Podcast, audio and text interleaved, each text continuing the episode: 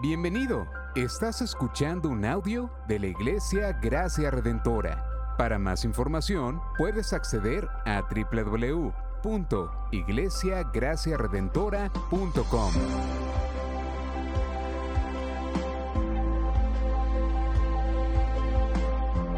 En la exposición de la palabra, el pastor Xavier Torrado.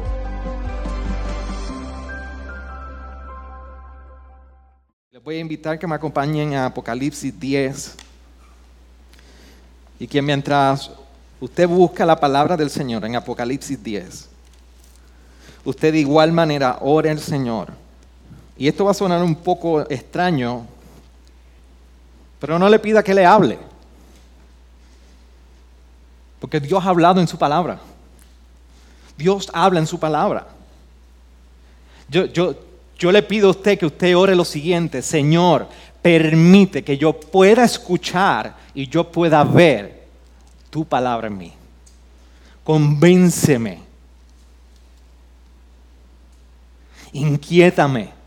Tú has hablado y tú continúas obrando y hablando en poder de tu palabra, pero obra en mí hoy y permíteme ver tu verdad en mi vida. Por eso en comunión queremos leer todos Apocalipsis 10, del 1 al 11. Y dice la palabra del Señor. Y vi a otro ángel poderoso que descendía del cielo envuelto en una nube, y el arco iris estaba sobre su cabeza, y su rostro era como el sol, y sus pies como e, era, y su rostro era como sol, y sus pies como, como columnas de fuego. Y tenía en su mano un librito abierto y puso el pie derecho sobre el mar y el izquierdo sobre la tierra. Y gritó a gran voz como ruge un león. Y cuando gritó, los siete truenos emitieron sus voces. Después de los siete truenos, después que los siete truenos hablaron, iba yo a escribir cuando oí una voz del cielo que decía, sella las cosas que los siete truenos han dicho y no las escribas. Entonces el ángel que yo había visto de pie sobre el mar y sobre la tierra, levantó su mano derecha al cielo y juró por el que vive por los siglos de los siglos, quien creó el cielo y las cosas que hay en él, en él hay, y la tierra y las cosas que en ella hay y el mar y las cosas que en él hay, que ya no habrá dilación, sino que en los días de la voz del séptimo ángel, cuando esté para, tocar la trompeta, entonces el misterio de Dios será consumado como él lo anunció a sus siervos, los profetas. Y la voz que yo había oído del cielo, la oí de nuevo hablando conmigo y diciendo, ve, toma el libro que está abierto en la mano del ángel que está de pie sobre el mar y sobre la tierra. Entonces fui al ángel y le dije que me diera el librito. Y él me dijo, tómalo y devóralo, te amargará las extrañas, entrañas, pero en tu boca será dulce como la miel. Tomé el librito de la mano del ángel y lo devoré, y fue en mi boca dulce como la miel, y cuando lo comí me amargó las entrañas. Y me dijeron, debes profetizar otra vez acerca de muchos pueblos, naciones, lenguas y reyes. Señor, descansamos en el poder de tu palabra, y que tú, Señor, abra nuestros oídos. Desvanezca las vendas del pecado en nuestra vida para contemplar tu verdad. Señor, que podamos salir cautivados por tu palabra. Podamos salir cautivados por el anhelo de vivir delante de ti en una vida que persigue solo tu gloria, solo tu verdad y la piedad de aquellos que estamos en Cristo. Ayúdanos, Señor. En nuestra incredulidad, ayúdanos a ver tu verdad.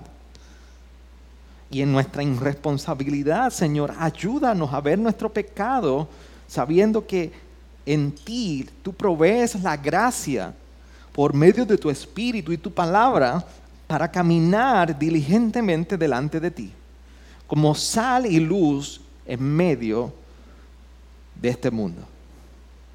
En tu nombre oramos. Amén. Amén.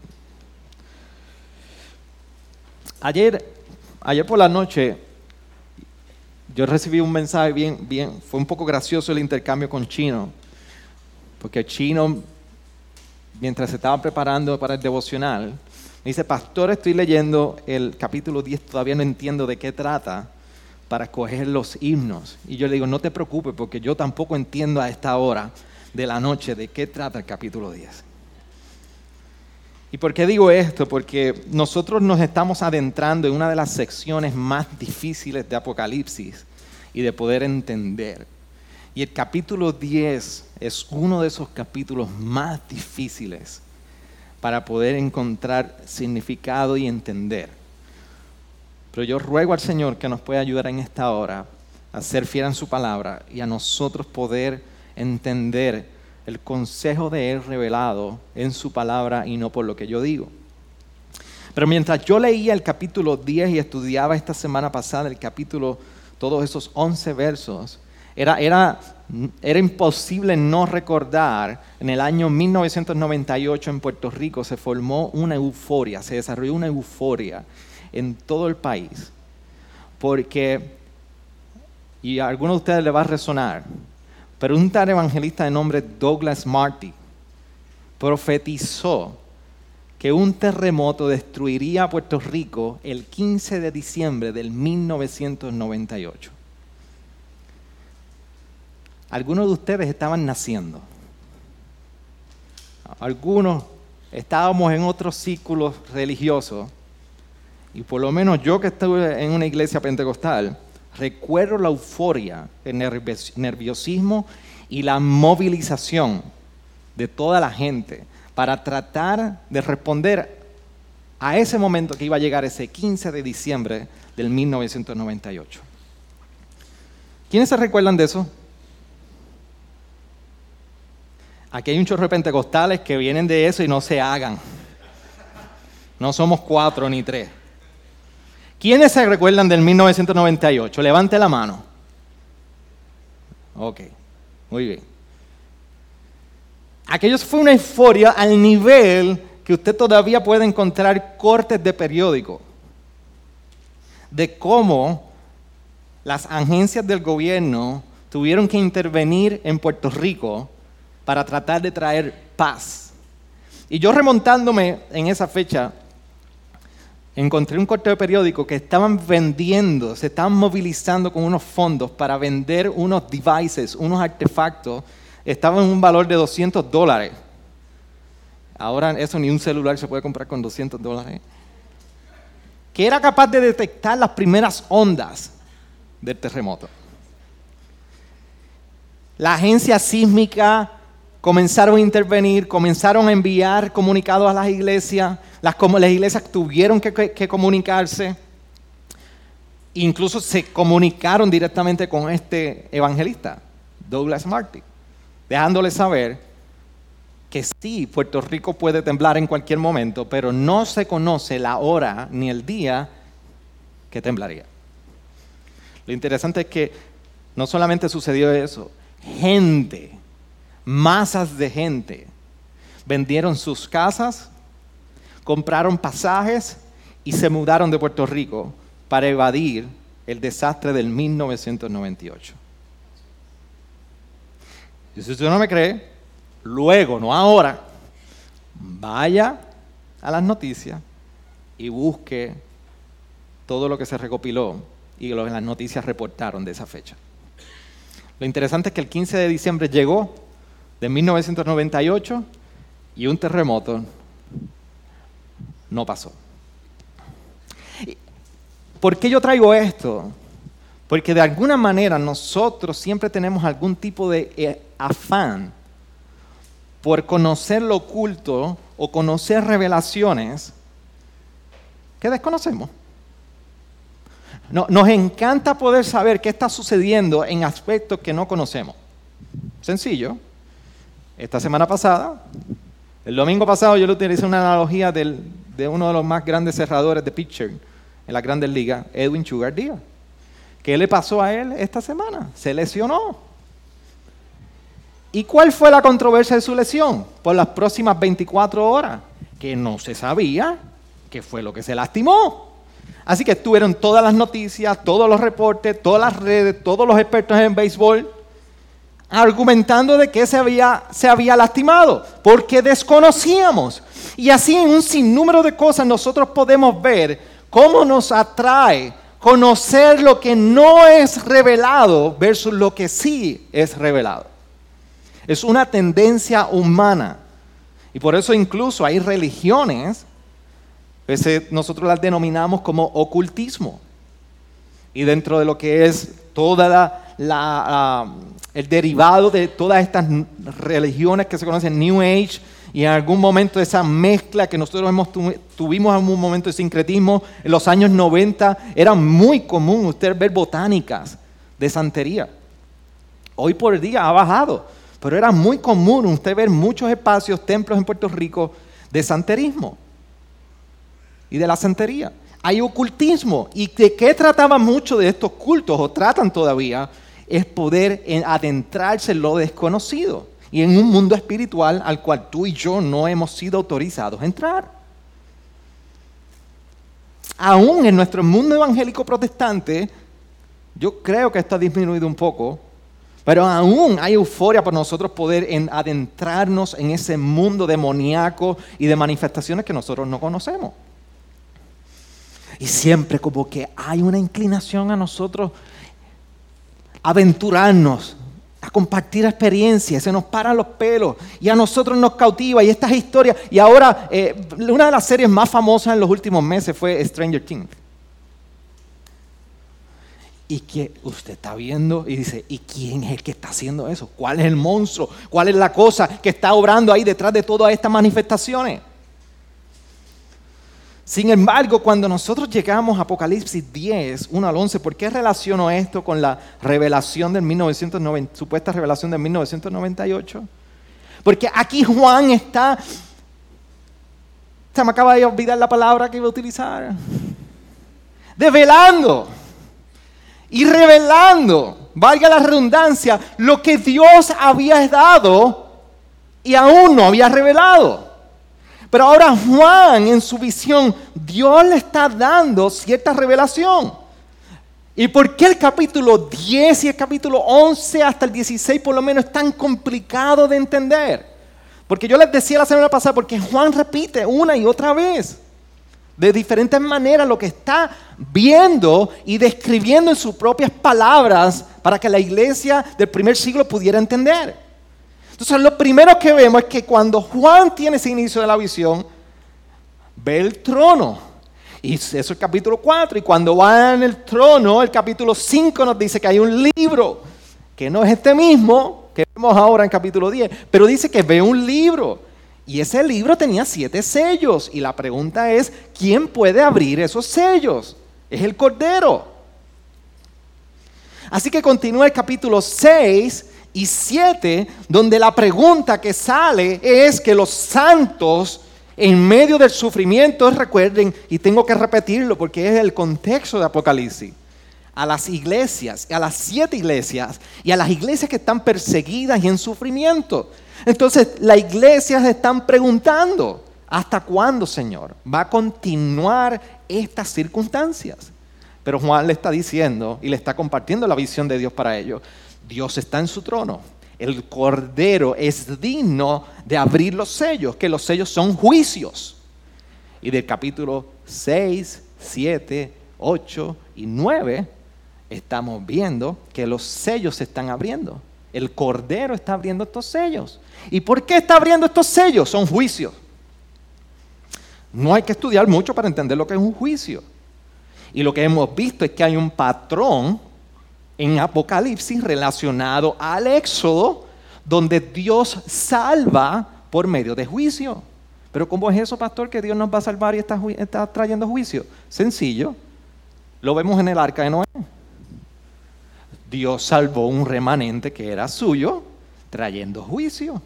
Lo vemos en el Éxodo. Salva un pueblo mientras está trayendo las plagas a Egipto.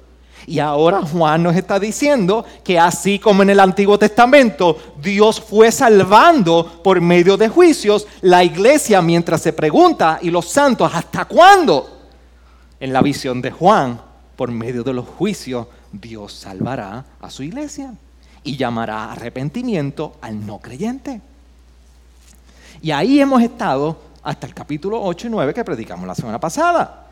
Pero ¿cómo, cómo se relacionan los sellos con las trompetas? Vimos también que los siete sellos se fueron abriendo hasta que el último se abrió. ¿Y usted se acuerda la cajita esa de, bromas que usted cerraba y le daba vuelta y salía como un payasito? ¿O salía como, como una, una extensión de papel? Chojo Jíbaro no ha visto eso aquí. Aquí nadie estuvo en el 98. Aquí nadie vio la cajita que sale la broma. ¿Qué pasa, iglesia? Me avisa porque me peto aquí como un abugido, como predicador. Edita eso de peto porque después en, en Sudamérica me llaman. Me dicen, Pastor, ¿qué es eso? Esa cajita cuando sale es una sorpresa. Nosotros estamos en el último sello y de momento sale una sorpresa en el último sello. Se suenan, hay siete ángeles con trompeta. Ahora nos lleva a otra escena. Dentro del último sello, ahora se abre otra escena, baja el telón y sube el telón. Siete ángeles con trompetas. Y lo que estuvimos escuchando y viendo la semana pasada es cómo cada trompeta anunciaba un nuevo juicio, hasta que llegamos a la trompeta número 6. Y ahí se quedó. Y ahora llegamos al capítulo 10 y no vemos la bendita trompeta. Lo que está sucediendo es que ahora hay un interludio. Esto es como si fuera una obra de teatro. Hay un interludio entre la sexta y séptima trompeta que entendemos desde ya, que la séptima trompeta es la última trompeta anunciando el juicio final y la nueva Jerusalén y los cielos nuevos. Ahí finalmente será la consumación final de Dios. Pero mientras esa última trompeta, Juan nos está compartiendo esa visión entre la trompeta 6 y la trompeta 7. Y es el capítulo 10. Así que en este capítulo 10, la pregunta es cuál es la visión en este interludio que Juan nos está compartiendo. Él sigue con el patrón de que Dios salva por medio de los juicios. Pero mira lo que estamos viendo. En resumidas cuentas para que esto es Apocalipsis 101. Dice que ve un ángel poderoso. El verso 1. ¿Y cómo es ese ángel? Se describe envuelto en una nube y el arco iris que estaba sobre su cabeza y su rostro era como el sol y sus pies como columnas de fuego. Y esa imagen que usted está viendo ahora mismo es una de las obras de arte que trató de recoger la imagen que nos describe en, ese primer verso. Pero no solamente nos describe con, pies, como, con, columnas de fuego, con un arco iris sobre su cabeza y su rostro como sol, sino dice que el verso 2, que ese ángel poderoso tenía en su mano un librito abierto y puso el pie derecho sobre el mar y el izquierdo sobre la tierra. Y esta otra imagen que usted está viendo en blanco y negro, también trata de plasmar, esta imagen del 1943 si no me equivoco, trata de plasmar esa imagen de ese ángel poderoso que está con un pie sobre el mar y el otro sobre la tierra. Y se nos dice que entonces ese ángel poderoso gritó con gran voz como ruge un león y cuando gritó los siete truenos emitieron sus voces. Aquí en muchos comentaristas dicen que este, esta porción de los siete truenos y de la voz estruendosa de ese ángel poderoso tiene que ver mucho con el Salmo 29.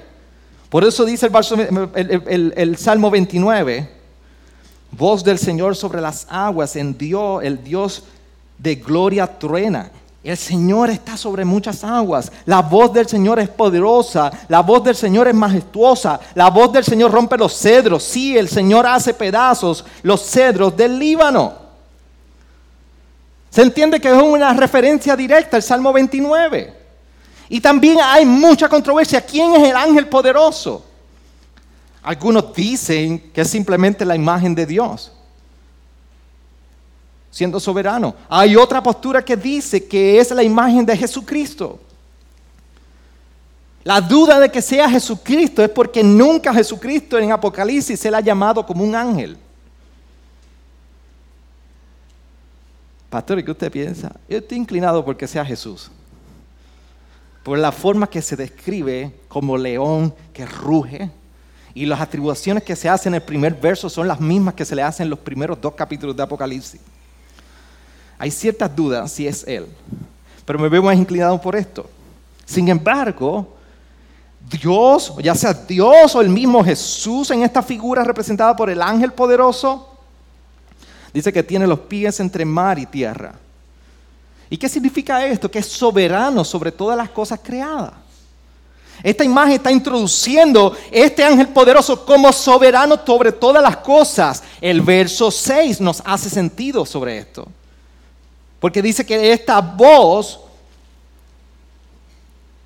cuando él levanta su mano derecha al cielo, el ángel, dice que juró por el que vive por los siglos de los siglos, quien creó el cielo y las cosas que en él hay, y la tierra y las cosas que en ella hay, el mar y las cosas que en él hay. Así que es una imagen poderosa y soberana sobre todo lo creado. Pero se nos dice que tiene un libro en su mano. Y se le dice libro y librito.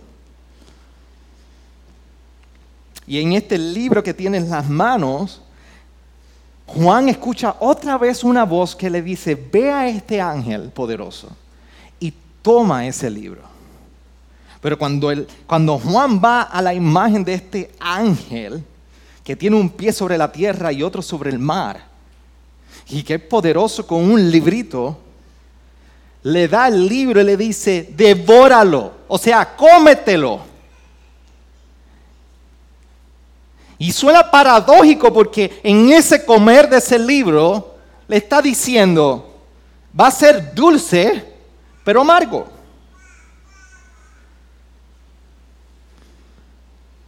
Y usted dice, qué raro. No puede ser raro, porque a usted le encanta la combinación china de agridulce, del pollo agridulce, qué buena es. ¿De qué combinación extraña? Pero en la manera que describe es que va a ser dulce a su paladar, pero en lo profundo, en sus entrañas, va a ser amargo. Y esta es la visión que Juan ve. Y después que le da el libro de comer, le dice, ve y profetiza a las naciones, a toda lengua, a toda nación. Y ahí se queda. ¿Y con qué se come esto? Apocalipsis 10 tiene relación con dos referencias muy importantes en el Antiguo Testamento. Y no solo tengo que decir que Apocalipsis es uno de los libros que más cita el Antiguo Testamento para poder entenderlo. O sea que Juan utiliza imágenes del Antiguo Testamento para desarrollar una visión que Dios le dio. Y es Daniel 12. Y en Daniel 12 si podemos ir a Daniel 12. Miren cómo dice los primeros versos. En aquel tiempo se levantará Miguel, el gran príncipe que vela sobre los hijos del pueblo. Será un tiempo de angustia cual nunca hubo desde que existen las naciones hasta entonces. Y en ese tiempo tu pueblo será librado. Todos los que encuentren escritos en el libro.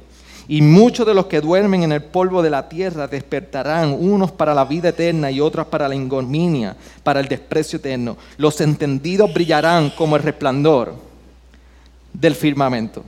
Y los que guiaron a muchos a la justicia, como las estrellas por siempre jamás.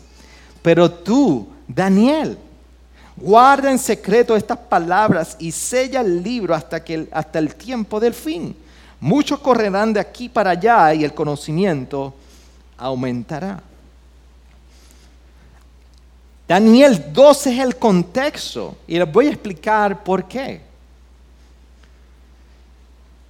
El libro de Daniel, que también está relacionado, de igual manera en su hermenéutica complicada, los primeros seis capítulos de Daniel, vemos que Daniel junto a sus amigos, Mesach, Abednego, testifican y son hallados fiel ante los retos de su tiempo. ¿Se recuerdan cuando va a la fosa de los leones? Cuando están siendo alimentados por legumbres solamente y no cenan de la comida del rey, ni adoran ni inclinan sus rodillas delante de Baal. Pero en el capítulo 7, Dios interviene en los sueños de Daniel. Usted se imagina, usted está durmiendo en una era difícil y Dios interviene en el sueño. ¿Ok? Y Dios se mete en el sueño de Daniel y le revela en una visión cómo él estaría obrando y cómo ciertas naciones vendrían a ser de tropiezo o más bien a cautivar o sitiar a Judá. Así que del 7 al 12, Daniel está con visiones y visiones. Y en esas visiones, en un momento dado, Daniel ora, interviene, no se me equivoco si es capítulo 10 o 9, por su pueblo. Porque Daniel va al libro de Jeremías y él lee la profecía, de que el pueblo iba a estar cautivado en cautiverio eh, por Babilonia por 70 años. Pero cuando Daniel ora, a lo último, Dios por medio de su ángel le dice, Daniel, va a haber cautiverio, va a continuar. Y la profecía de Jeremías se va a cumplir, pero va a ser mucho más difícil. Porque no solamente se va a extender el tiempo, sino que también va a haber sufrimiento. Van a ser tiempos difíciles, el cautiverio no es lo único. Sin embargo, habrá salvación. Sin embargo, Dios iba a orar. Pero en esa visión del juicio final, Dios le dice en ese capítulo 12, verso 4 a Daniel lo siguiente. Pero tú, Daniel, guarda en secreto estas palabras y sella el libro hasta el tiempo del fin. Para lo que Daniel en el Antiguo Testamento era ver el juicio final y sellar y callar su boca, ahora Dios en Apocalipsis completo le está diciendo a Juan, el tiempo ha llegado lo que estaba reservado para juicio, el sello, ahora el plan de Dios será develado, será revelado y será conocido. Es el momento de conocer la verdad y la revelación de Dios en Apocalipsis. Gracias. ¿Me siguen hasta ahí? ¿Cuál es la relación con Daniel en Apocalipsis? Que en Daniel se le dice, calla y ahora Juan, Dios le dice a Juan, ahora revela el plan del juicio. Y por eso hay tres cosas que nosotros queremos mirar de lo que Dios está revelando en este tiempo. Los primeros cuatro versos nos hablan del secreto de Dios. Porque nosotros estamos viendo que en esa visión, mientras ves al ángel poderoso, perdón, Hay algo que dentro de todo lo revelado Dios le dice a Juan, no lo revele.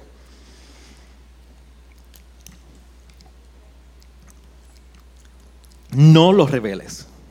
Y es la visión de esos siete truenos. Juan ve los siete truenos, en esa imagen del ángel poderoso, y entiende que esos siete truenos tienen que ver con juicio. Trueno y grito siempre tiene que ver con juicio en el Antiguo Testamento. Y esta es la imagen que Juan está viendo. Y Juan entiende lo que está viendo, porque sabe qué va a hacer, lo va a escribir.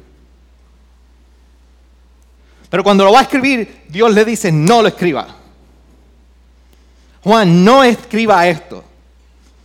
Y hay algo que esto nos recuerda. Dios mantiene cosas ocultas, porque Él es Dios. Hay cosas que Dios ha revelado, ciertamente Apocalipsis nos recuerda a ello. Pero en esta porción nos recuerda que también hay cosas que Dios ha decidido no revelar. Y esto viene recorriendo desde Deuteronomio 31, que solamente lo revelado le pertenece al hombre y lo no revelado le pertenece a Dios. Y esto nos recuerda a nosotros La fijación que le hablaba en algún momento en el principio, de nosotros querer conocer lo oculto. Ese fue el problema en el 98, pero no se quedó ahí. ¿Y qué sucede cuando nosotros tenemos fijación por conocer lo oculto? Es que olvidamos lo que Dios ha revelado, lo que sí Dios ha revelado por nosotros. Por eso, mis hermanos, la experiencia sobrepasa en ocasiones su verdad. Escucha bien lo siguiente. La experiencia en ocasiones sobrepasa su verdad. Porque nos interesa más aquello que es oculto que lo que ha sido revelado.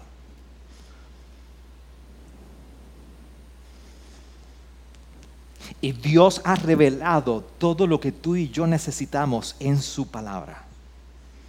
Lo que tú y yo necesitamos, Dios lo ha revelado. Entonces, esto es un gran problema de querer indagar en lo oculto, pero el segundo punto que podemos ver del verso 5 al verso 7 es que entonces Dios hace énfasis y reenfatiza precisamente el misterio que sí Él ha revelado. Daniel fue instruido en ese verso 4 a no revelar. Pero ahora en este verso, mira cómo dice el verso 5, entonces el ángel que yo había visto de pie sobre el mar y sobre la tierra levantó su mano derecha al cielo y juró por el que vive por los siglos de los siglos, quien creó el cielo, las cosas en que en él hay, y la tierra y las cosas que en ella hay, y el mar y las cosas en que en él hay, que ya no habrá dilación sino que los días de la voz del séptimo ángel, cuando esté para tocar la trompeta, entonces el misterio de Dios será consumado, como Él lo anunció a sus siervos, los profetas. ¿Qué relación tiene que ver esto con el misterio de Dios revelado? Está mencionando que el misterio de Dios será consumado. ¿Y cuál es el misterio? ¿Qué es aquello que Él ha revelado para su iglesia? que en medio de la persecución, que en medio del sufrimiento, que en medio del dolor que la iglesia estaba experimentando, Dios está en su santo trono y Él es soberano para ejecutar y el tiempo llegará donde todo el plan que Él ha prometido y lleva anunciando será consumado. Los tiempos del Señor, en los tiempos del Señor, Dios no llega tarde. Y eso no lo dice Samuel Hernández, eso lo dice su palabra.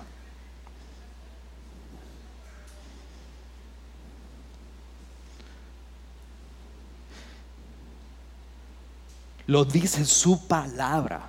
Pero si tú y yo necesitamos que nos los canten para tú poder entenderlo y creerlo, Houston, we have a problem. Su palabra, en su revelación, Él nos ha prometido que Él va a consumir, va a ser consumado todo el plan. Él está reafirmando su voluntad. Y ese misterio que ha sido revelado.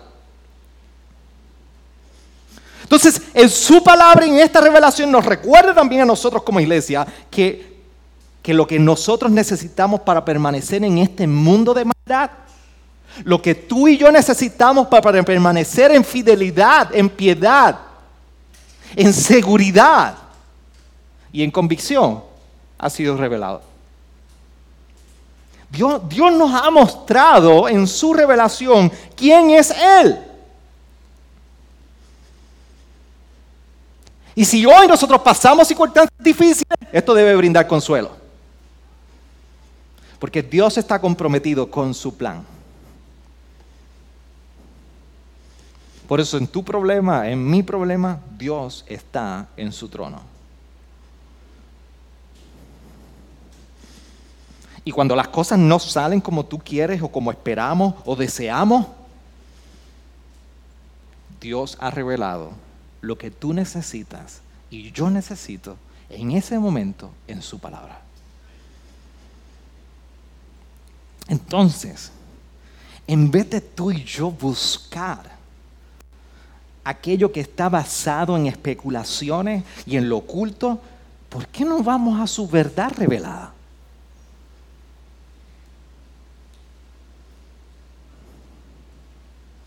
¿Qué, qué tú buscas en Dios?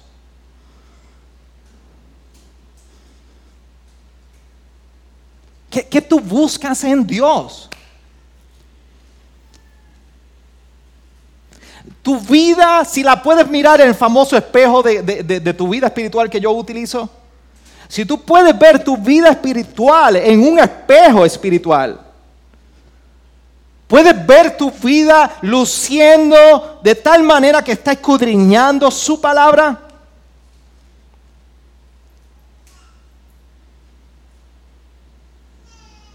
Anhelando su palabra.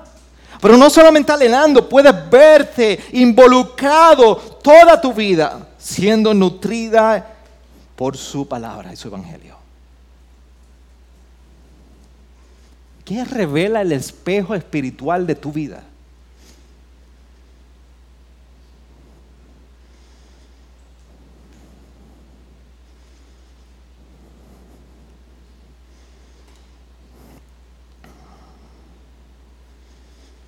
En una ocasión una persona se me dirigió y me dijo, pastor, estoy siendo una dama, le estoy siendo, y no está aquí, ya no está aquí, estoy siendo tan edificada por la palabra, wow. Y de momento para justificar su salida me dice, pero que aquí no siento la presencia del Señor. Yo dije, pues ¿sabes qué? Yo creo que tú estás escudriñando la palabra incorrectamente. Hay algo que no entiendo de esto. Porque todo aquel que tiene y está escudriñando en la verdad de Dios, mi hermano, si tu vida no cambia, si tu vida no arde por dentro, o tú estás leyendo otra cosa, o no está sucediendo dentro de ti y lo que debes rogar al Señor es que Él obre con su palabra, porque la palabra siempre es verdad, que es espada de dos filos, que discierne lo bueno y lo malo, y siempre es como ríos de agua viva que salta para vida eterna. Siempre. Dejemos de decorar, dejemos de frostear la realidad espiritual de nuestras vidas. No nos encontramos en ocasiones escudriñando lo que Él ha revelado para nosotros porque honestamente no queremos ver quiénes somos realmente. No queremos verlo. ¿Sabe por qué a usted y a mí nos molesta que nos digan lo que está mal con nosotros? ¿Sabe por qué nos molesta? Porque no nos gusta ver lo que somos.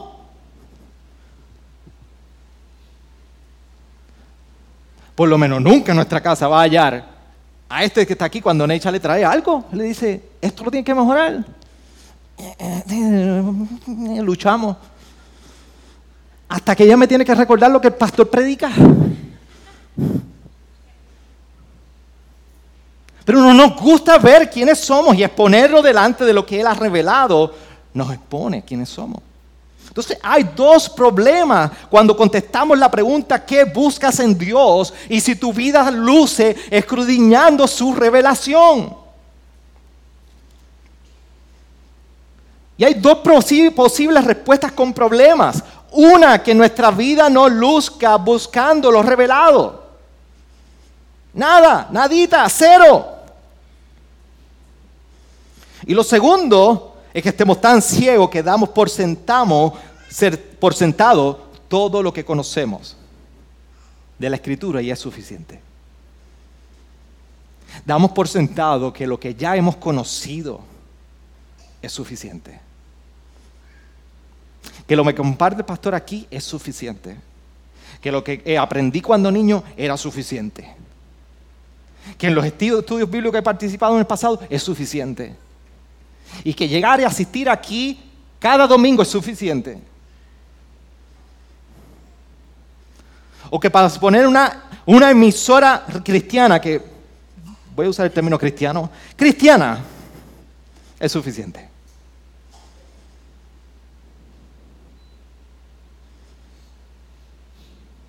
Usted no tiene idea la cantidad de veces que yo como pastor exploro, cuando exploro la vida espiritual de una persona, la contestación va ligada a la música que escucha.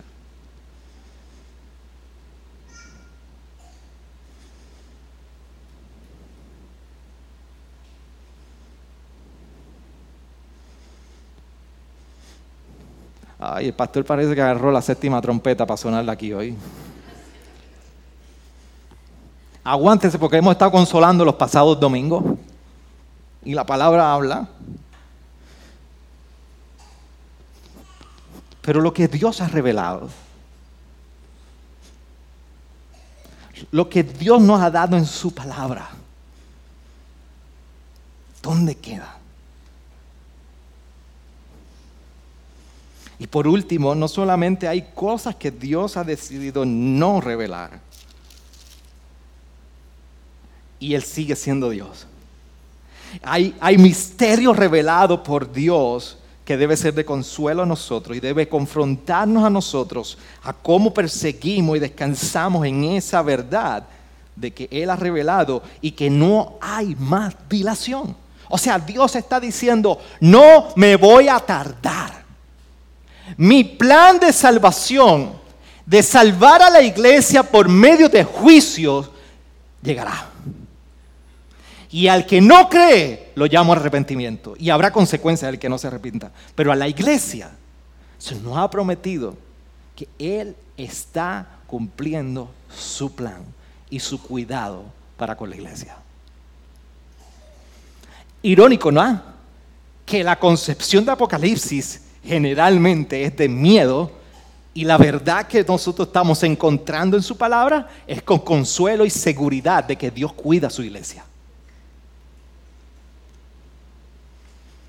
Así que tercero es que se, ha dado una responsabilidad. Por eso del verso 8 al 11, y la voz que yo había oído del cielo la oí de nuevo hablando conmigo y diciendo, ve, toma el libro que está abierto en la mano del ángel que está de pie sobre el mar y sobre la tierra. Entonces fui al ángel y le dije que me diera el librito y él me dijo, tómalo y devóralo, te amargará las entrañas, pero en tu boca será dulce como la miel. Tomé el librito de la mano del ángel y lo devoré y fue en mi boca dulce como la miel, y cuando lo comí me amargó las entrañas, y me dijeron, debes profetizar otra vez acerca de muchos pueblos, naciones, lenguas y reyes.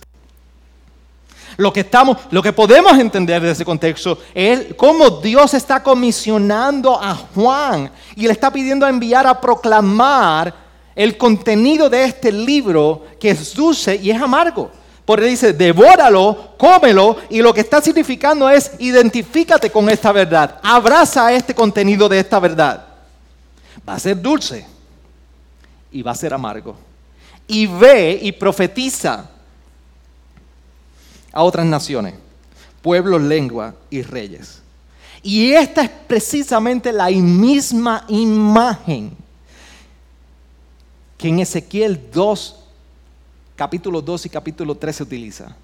Cuando Dios está comisionando a Ezequiel para Israel a profetizar como profeta y le dice de este libro, devora.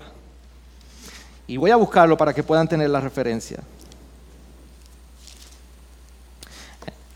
En el capítulo 3 dice, verso 2, abrí pues mi boca y me dio a comer el rollo entonces me dijo, hijo de hombre, alimenta tu estómago y llena tu cuerpo de este rollo que te doy. Y lo comí y fue en mi boca dulce como la biel. Hijo de hombre, me dijo además, ve a la casa de Israel y háblales con mis palabras, porque no eres enviado a un pueblo de, que habla incomprensible y lengua difícil, sino a la casa de Israel. Tampoco a pueblos numerosos de cuyas incomprensible y lengua difícil, cuyas palabras no puedes entender, sino que te he enviado a ellos, ellos te escucharán. Capítulo 2 y 3 es la referencia que Juan está describiendo para la visión que está viendo de este ángel dándole un librito. Y lo que está diciendo en Ezequiel, Dios le está diciendo a Ezequiel, ve y predica mis palabras, serán dulces, pero habrá resistencia en la casa de Israel. Por lo tanto, lo que podemos ver es que en esta revelación del capítulo 10, verso 11, ese libro va ligado a la gracia de Dios, su palabra dada como dulce y que el salmista describe en algún momento dulce como la miel, pero también a la amargura que trae por proclamar esta palabra, ver la resistencia y el sufrimiento que trae la persecución contra la iglesia. Así que en medio de esta comisión y envío de Juan, por esa razón este librito es dulce por su palabra, pero amargo por la resistencia y la consecuencia de la resistencia a su evangelio. Y para nosotros como iglesia, que ahora en Ezequiel fue enviado a Israel, Juan está hablando a su iglesia, nosotros como su iglesia somos el Israel de Dios. O sea, somos la iglesia de Dios, el cuerpo de Dios. Y a nosotros hoy se nos ha encomendado esta responsabilidad de igual manera. De tomar la palabra y proclamarla. Así que nos recuerda que la revelación del misterio de Dios, lo que Dios había mantenido oculto, lo que ha revelado y el plan de salvación para con su iglesia, no solamente es para escucharlo. Ahora Dios le está recordando a Juan, también debes proclamar sus verdades. también debemos proclamar sus verdades.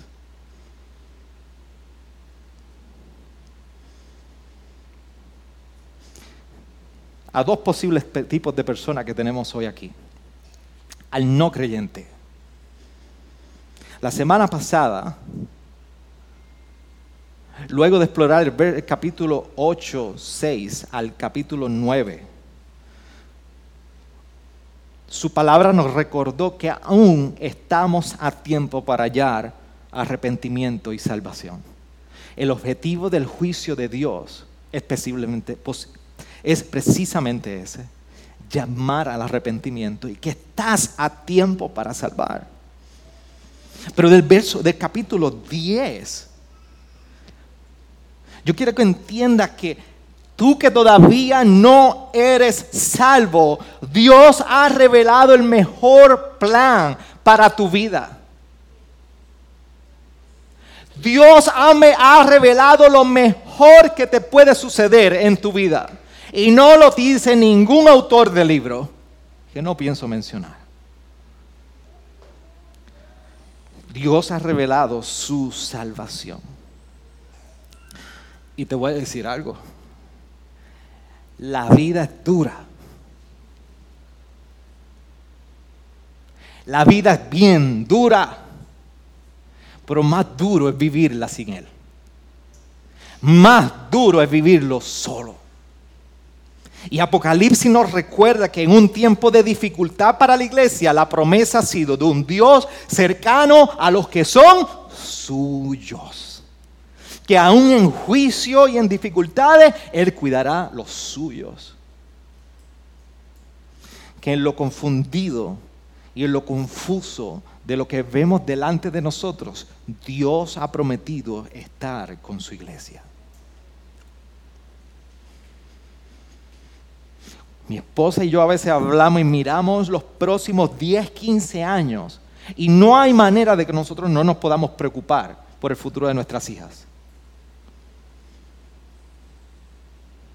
Porque la manera de ellos que tendrán ellas, el reto que tendrán ellas de articular la fe, de vivir la fe y sostenerse en fidelidad, me pone a temblar. Porque está aún más difícil que mi generación. Y mira que yo pensaba que mi generación estaba difícil. Pero por otra parte, como iglesia, y en Cristo, tengo que entender que Dios no ha perdido el control. Que mi labor es profetizar su palabra, predicarla, predicarla. Y Dios se encarga de lo suyo. Por eso en el futuro los tiempos son mejores para la iglesia, porque Dios ha prometido que aún ahí Él estará cuidando cada uno de nosotros los que estamos en Cristo. En Cristo. Para ti que tú eres creyente y estás aquí. Miembros de Gracia Redentora. Tú que eres creyente. ¿Por qué no es suficiente lo que Dios ha revelado para nosotros?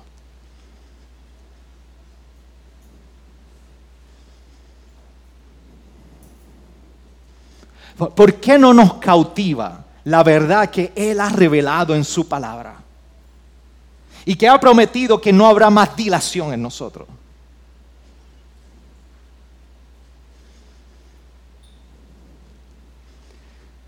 Y contéstate honestamente en tu intimidad, iglesia. Tú puedes ver tu vida saturada de la palabra.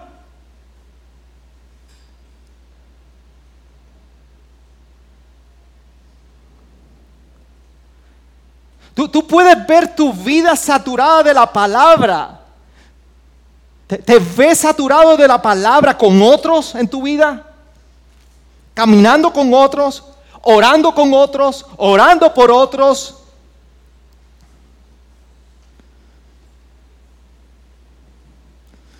Y mírame bien, iglesia.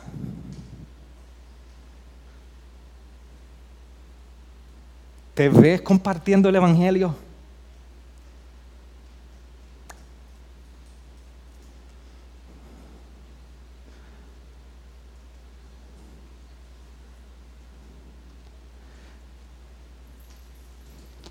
Esto no puede ser cuando nos sobra un tiempo.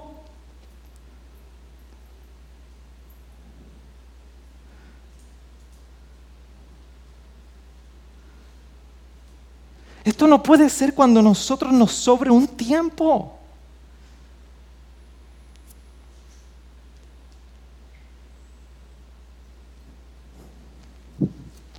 Yo no sé si usted tuvo la oportunidad de ver el juego del viernes.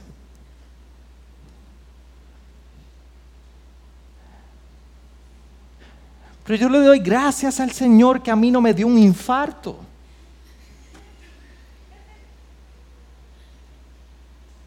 ni me reventó la yugular, ni me desmayé. Pero qué cosa estar ahí nueve largas entradas esperando a ver si hay una victoria.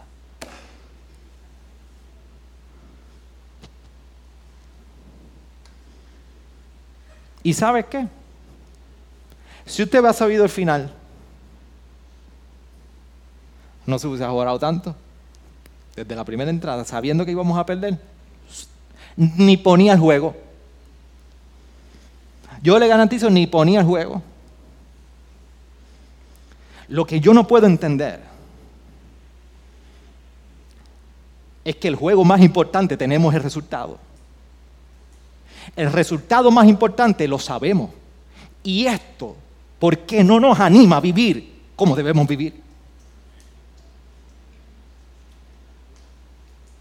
Pastor, pero no se agite, es que soy pastor. Para esto yo estoy aquí a predicar, porque para consolar a usted y para pasarle la mano, hay muchos centros de terapia. Pero aquí yo necesito atender la vida espiritual de esta iglesia. Y le guste o no le guste, yo daré cuenta por su vida y proclamaré la palabra en fidelidad. Y usted debe salir de hoy aquí animado a escudriñar cada rincón de su vida y verse cómo usted tiene esta eternidad delante de usted. Y usted puede decir, Dios me ha revelado una verdad que es suficiente. Yo no sé si mañana mis deudas las voy a pagar. Yo no sé si mañana sigo con la casa. Yo no sé si mañana sigo con el trabajo. Yo no sé qué va a haber de mañana.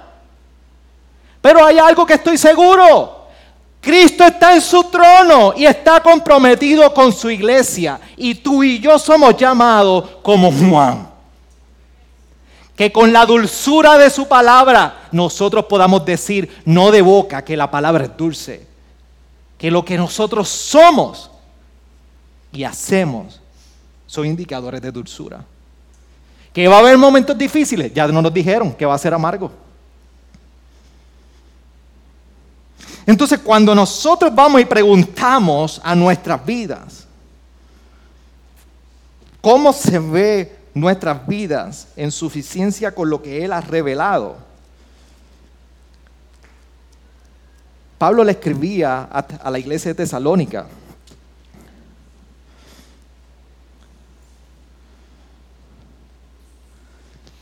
Diciendo lo siguiente en el capítulo 5 de la primera epístola a Tesalónica. Pues nosotros, vosotros nos mismos sabéis perfectamente que el día del Señor vendrá así como un ladrón en la noche.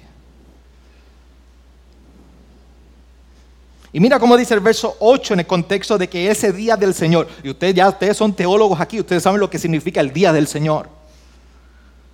Pero puesto que nosotros somos del día, seamos sobrios, habiéndonos puesto la coraza de la fe y del amor, y por el yermo la esperanza de la salvación, porque no nos ha destinado Dios para ira, sino para obtener salvación por medio de vuestro, nuestro Señor Jesucristo que murió por nosotros para que ya sea que estemos despiertos o dormidos, vivamos juntamente con Él. Por tanto, alentaos los unos a los otros y edificaos el uno al otro, tal como lo estáis haciendo.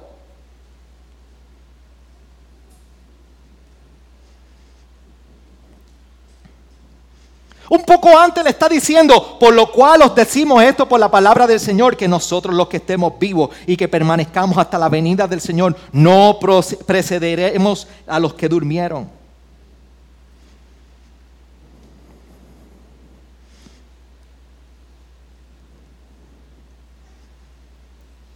Vivimos nosotros con ese día del Señor delante de nuestro.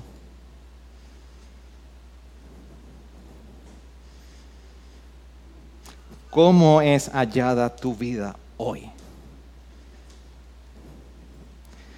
Mi oración es que Dios nos permita ser hallados fieles a su verdad. Mi oración, iglesia, es que usted y yo seamos hallados fieles en su verdad. Incline su rostro ahí donde está. Gracias por sintonizarnos. Puedes encontrarnos en las diferentes plataformas de redes sociales, como también visitarnos a www.iglesiagraciaredentora.com.